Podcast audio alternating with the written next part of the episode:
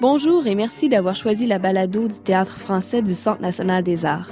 Je suis Marie-Claude Dicker, coordonnatrice des activités pour l'enfance et la jeunesse et des projets spéciaux du Théâtre français. Je suis heureuse de vous présenter aujourd'hui une entrevue de Benoît Vermulen, artiste associé à la direction Enfance-Jeunesse, avec Olivier Ducas, metteur en scène de la pièce Roland, La vérité du vainqueur, du théâtre La pire espèce, présentée au studio du CNA les 12 et 13 novembre à 20h. Je cède donc la parole à nos deux artistes.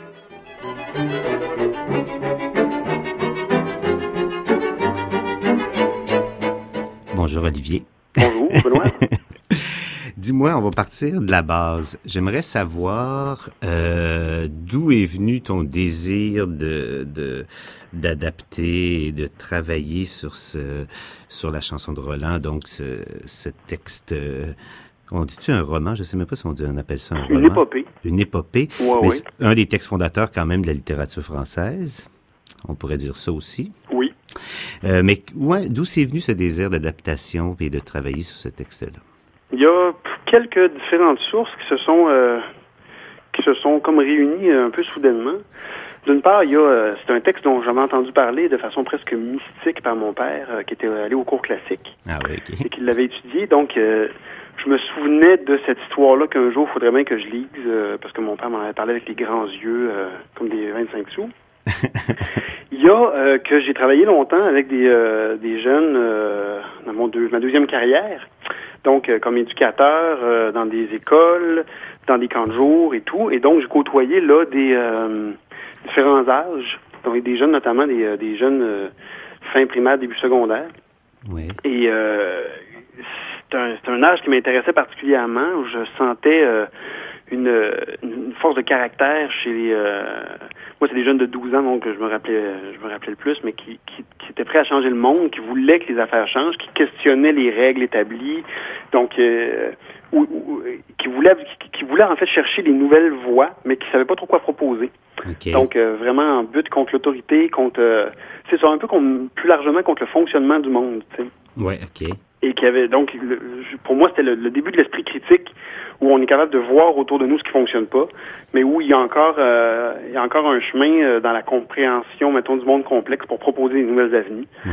Fait que c'était un petit peu, euh, à la fois, quand je me suis plongé dans l'œuvre, euh, dans la chanson de Roland, pour découvrir, en fait, que il y avait là une, euh, au-delà d'une très, d'une très belle poésie, il y avait aussi une, euh, un message euh, de propagande haineuse assez terrifiant Ouais. pour notre époque, évidemment. Ouais. Et, euh, et j'ai eu envie d'en, parler, en fait, donc de parler à travers cette histoire-là de notre rapport à l'histoire, notre rapport aux histoires, puis comment on est souvent, euh, comme spectateur, on est souvent appelé à, à s'imprégner d'une histoire, à plonger dans une histoire et euh, à, vibrer avec nos émotions, et que des fois on oublie de voir aussi ce que les histoires et l'histoire donc du monde nous racontent sur nous-mêmes. Ça- c'est un peu ces deux pistes-là, à la fois le, le- à la fois d'être confronté à quelque chose, à une œuvre artistique qui est très belle, puis en même temps avec un message qui euh, qui peut nous heurter. Donc comment on, comment on jongle avec ces deux éléments-là qui sont aussi importants pour nous? Comment comment on se fait une idée propre face à quelque chose? Ah ouais.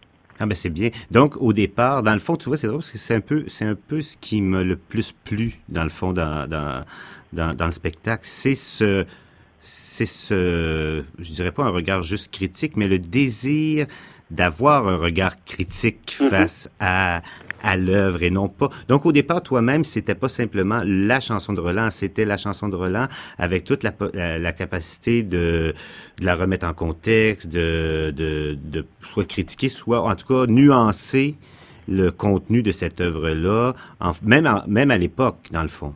Oui. Hein? C'est-à-dire que euh, c'est sûr qu'on est à une époque quand c'est écrit ce- cette affaire-là. On n'a pas les mêmes. euh, L'éthique a bien changé, disons. Ben oui. Et donc, il était normal à une époque comme celle-là, quand on écrivait, de d'écrire pour convaincre. Ouais, puis je pense que la France avait besoin de héros aussi. Clairement. fait que Clairement, puis il y avait, il y avait aussi le, c'est toute l'époque aussi le début des croisades, donc euh, en Terre Sainte, Et donc, cette guerre-là contre l'Espagne, euh, entre les entre les, les croisés quelque part, puis l'Espagne, euh, est une guerre qui, qui existe depuis déjà euh, plusieurs centaines d'années quand c'est écrit le texte. Les, les musulmans sont bien installés, solidement installés. C'est une, une, civilisation très forte à l'époque. Ouais. Et l'Europe a peur. Ben oui, très ben peur oui. d'être envahie. Et une civilisation très évoluée en plus, hein? Oui, c'est ça. Beaucoup plus évoluée que l'Europe de l'époque. Ouais. Et donc, il, y a- il, il était normal, je pense, pour les, les gens instruits, qui par ailleurs étaient toujours, euh, ben, pas toujours, mais presque toujours très proches de l'Église, d'essayer de convaincre les gens du bien fondé de cette guerre-là. Comme on fait dans n'importe Mhm. quel cas, ça existe encore. Je veux Ben dire, on oui, ben pas, oui, euh, ben oui. N'importe quel message qui vient d'un gouvernement, il faut toujours se demander si c'est quoi le c'est quoi le réel objectif du gouvernement derrière euh, derrière ce qui nous ce qui nous sert comme euh, Comme raison, ou, ouais, ouais. ben oui, tu sais, c'est toujours pour notre bien à nous, mais dans le fond, est-ce qu'il n'y a pas quelqu'un qui s'en sert mieux que nous? Mhm. Sans vouloir, c'est pas une question d'avoir de, de théorie du complot, c'est juste un principe de base quand tu veux faire un message à quelqu'un, c'est parce que tu veux des fois le convaincre, soit d'acheter ce que tu ce que tu vends, soit de, de, de croire à tes idées quelque part. Ouais, ouais, C'est tout tout à fait normal. Ouais, ouais, ouais.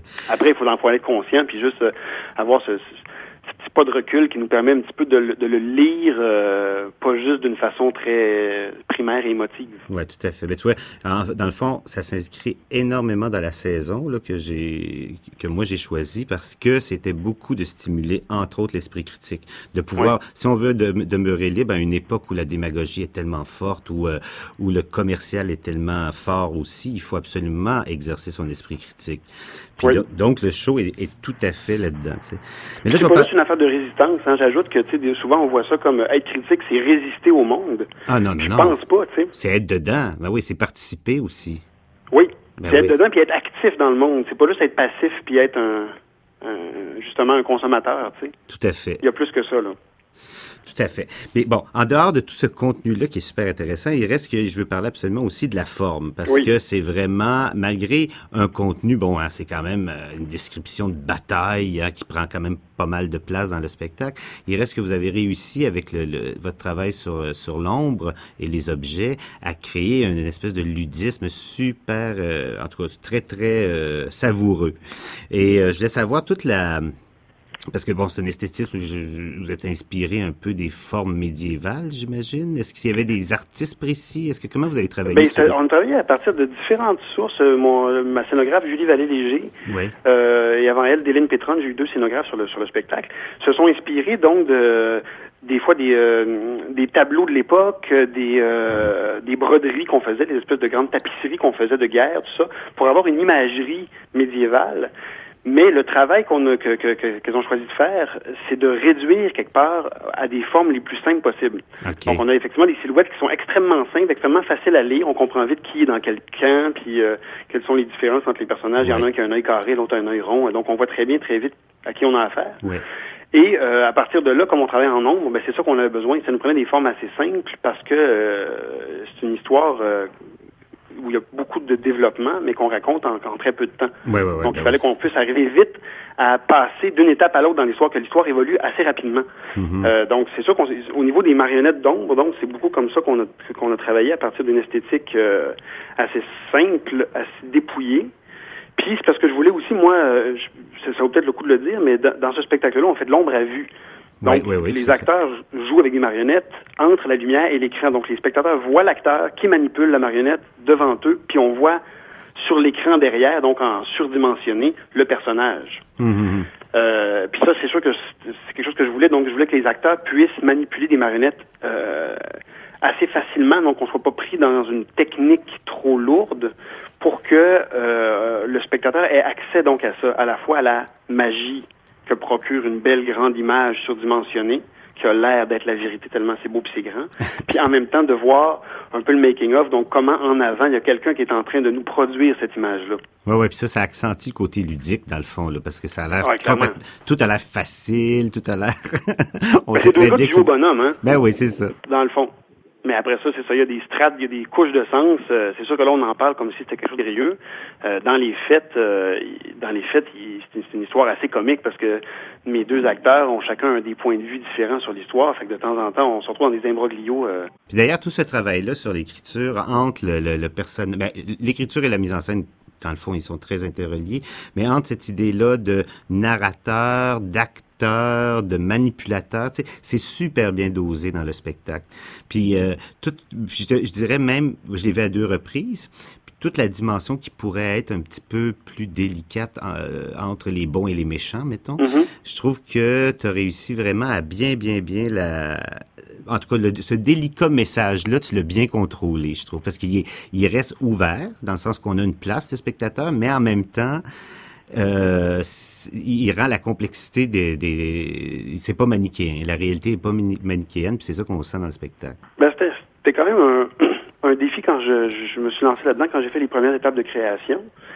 Parce que on peut pas, on peut difficilement traiter d'un thème, c'est quand même une guerre entre chrétiens et musulmans qui est présentée dans le livre comme une guerre sainte. Ben Donc ben on a affaire à quelque chose qui est effectivement un peu sulfureux. Euh, le spectacle a été créé, puis on était en plein euh, commandement raisonnable. euh, Ouais. c'était- le dépôt, le dépôt du, euh, du rapport euh, Ouais. de, la- de la commission sur le commandement raisonnable. Donc on était en plein dans le feu de l'action. Puis de toute façon, effectivement, mon, moi je prends pas parti comme auteur au sens où c'est- c'est effectivement une réalité très complexe. Ce qui m'intéressait vraiment, c'était de voir comment à la fois comment on est on est donc humain puis on est donc même quand on est informé, on a de la difficulté à pas prendre parti. On est on est c'est comme si on est toujours happé par il y y a comme du monde qui ont raison, du monde qui ont tort. Ouais, On- ouais, ouais, ouais, même si on le sait que c'est pas ça la vie, y a- on est attiré par ça. Il faut toujours un petit peu, d'une certaine façon, dans notre tête, résister à la tentation de faire partie d'un- d'une gang. Ouais. Puis d'être capable de rester à l'extérieur puis de dire ah mais attention, c'est pas si simple. Comment on- effectivement on aménage ça? Comment la réalité, comment la vérité prend des des détours euh, intrigants selon que euh, notre background culturel, selon euh, selon le le, le, le discours ambiant. Donc c'est ça qui m'intéressait, c'était de voir un petit peu la mouvance effectivement entre entre une vérité puis l'autre vérité qui finissent par être pas bien bien loin l'une de l'autre. Mhm. Non, non, c'est super. Puis, eh ben, dis-moi donc, euh, euh, tu trouves-tu que c'est un show surtout de gars? Ben, on m'a, on m'a- moi, on m'a passé le commentaire, c'est sûr, c'est quand même une histoire de bataille de chevaliers. Ouais, c'est Il y a deux gars sur scène. Il y, a, euh, il y a- il y avait un seul personnage féminin dans le dans le texte source, et Ouais. puis il y en a plus parce qu'on l'a coupé parce qu'il était pas dans, dans, dans le dans le morceau qu'on raconte, disons, de l'histoire, on, on l'a biffé. Donc c'est sûr que oui, euh, ça peut se présenter comme un show de gars euh, au niveau de la thématique, euh, puis au niveau du sujet surtout. Ceci étant dit, euh, je, je pense que le spectacle dépasse. C'est-à-dire qu'il y a, il y, a des- il y a des gars qui aiment pas beaucoup le théâtre qui, sont, qui ont aimé le spectacle. Ouais, parce ouais. que ça bouge, ça va vite. euh, il, y a, il y a beaucoup d'action dans le spectacle. euh, ça, oui, assurément. En même temps, je pense que la thématique dépasse largement, euh, Ouais, ouais, aussi. l'histoire puis Puis l'humour, puis l'humour, puis la Ouais, relation. ça. Ouais, non, non, ça, tout à fait, je suis bien d'accord. Non, mais je me suis quand même dit ça, c'est rare que je vois euh, un show où on me disant « Ah, mon Dieu, mais c'est un show de gars. » Tu sais, ben, peut-être à cause que c'est la notion du... euh, pas autant la notion de la guerre que la notion du, du désir de, de jouer au chevalier. Hein? Je pense Ouais. que c'est peut-être ça qui amène ça. Ouais, ouais, c'est vrai. Peut-être que ça, effectivement, c'est un. Des histoires de princesses pour peut-être les filles parce que dans leur dans leur enfance, ils ont rêvé de ils ont rêvé d'être Cendrillon quelque part. là. Ouais, ouais. C'est vrai que les petits gars, effectivement, sont, sont été interpellés par ce par ce costume-là, là, cette, cette- cette volonté d'être chevalier. Effectivement. le, le jeu enfantin. C'est un archétype masculin, tu sais. Ben, c'est ça. ben, écoute, hey, merci beaucoup. Fait qu'on vous accueille euh, en novembre. On a Oui. bien hâte. Et euh, ben, d'ici là, euh, bon automne. Merci beaucoup, euh, Benoît. OK, merci. Salut. Bye.